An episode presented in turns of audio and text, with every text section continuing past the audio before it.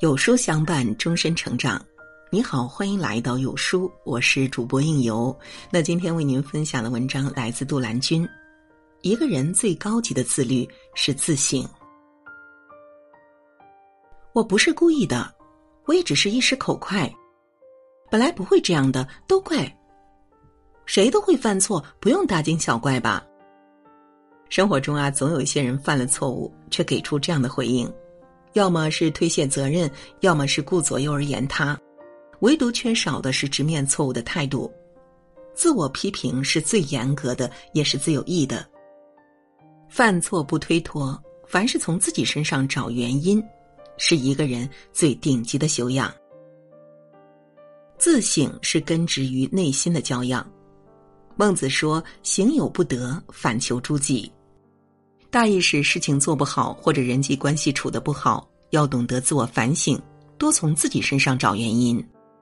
出现问题不是怨天尤人，而是反躬自省，才能更快解决问题。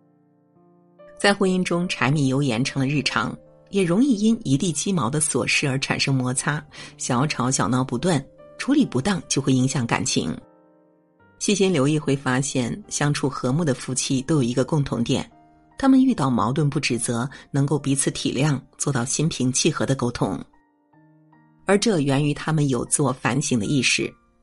当发生摩擦时，第一时间做的并不是相互指责对方，而是想想是不是自己做错了，不把心思放在口舌之争上，而是耐心解决矛盾。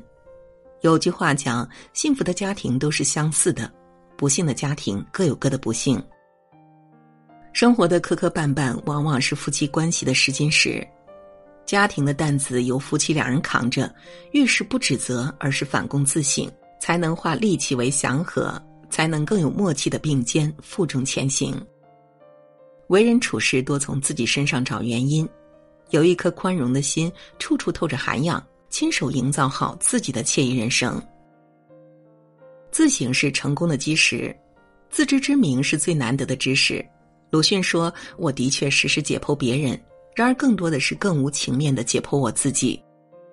一个人的进步，不仅要看他学到的新知识，更重要的是能正确认识自己，认清自己的不足。”分享一个故事：夏朝的时候，一个背叛的诸侯率兵入侵，夏禹派他的儿子伯启迎击，结果伯启打败了。他的部下很不服气，要求继续进攻，但是伯启说。不必了，我的兵比他多，地也比他大，却被他打败了。这一定是我的德行不如他，带兵方法不如他的缘故。从此以后，伯起很早便起床工作，粗茶淡饭，照顾百姓，任用有才干的人，尊敬有品德的人。过了一年，那位诸侯知道了，不但不敢再来侵犯，反而自动投降了。自知者明，自胜者强。优秀的人在错误与失败面前看到的不是自己的无能，而是进步的空间。唯有不断的自我反思，才能清晰的看到自身的不足，知不足而后改，才能进步。人都难免喜欢被赞美、被肯定，但过度沉浸在好话的世界里，拒绝思考、拒绝反对的声音，只会让人固步自封。知不足而后改，才能进步。自我反省才是走向成功的必修课。未经自省的人生没有意义，在人生路上要敢于承认自己的错误，不沉迷于掌声与骄傲，也不止于挫折和逆境，才会更有机会实现自己的人生价值。张爱玲说：“人生如一袭华美的袍子，上面爬满了枣子。”在漫漫人生路中，生命的美好与苟且总是如影随形。所以喜忧参半，苦乐并存。